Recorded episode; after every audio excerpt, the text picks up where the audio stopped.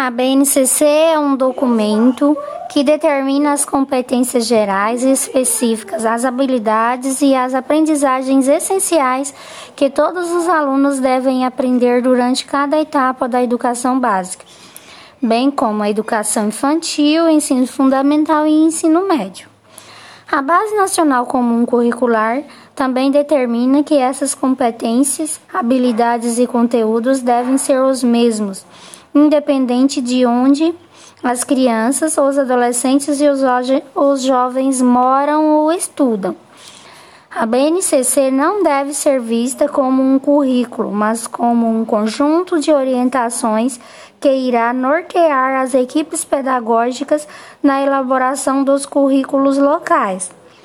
É um documento orientativo que deve ser seguido tanto pelas escolas públicas quanto pelas particulares.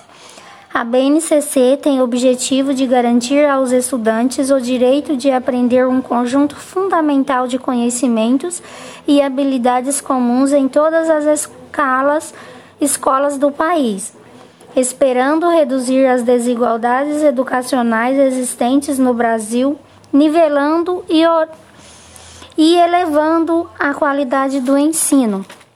Partindo da segunda pergunta, o que ainda preciso saber sobre a, ba a Base Nacional Comum Curricular é que se ela realmente, se realmente o documento vai melhorar a qualidade e a equidade do ensino ou se será apenas um documento bonito no papel.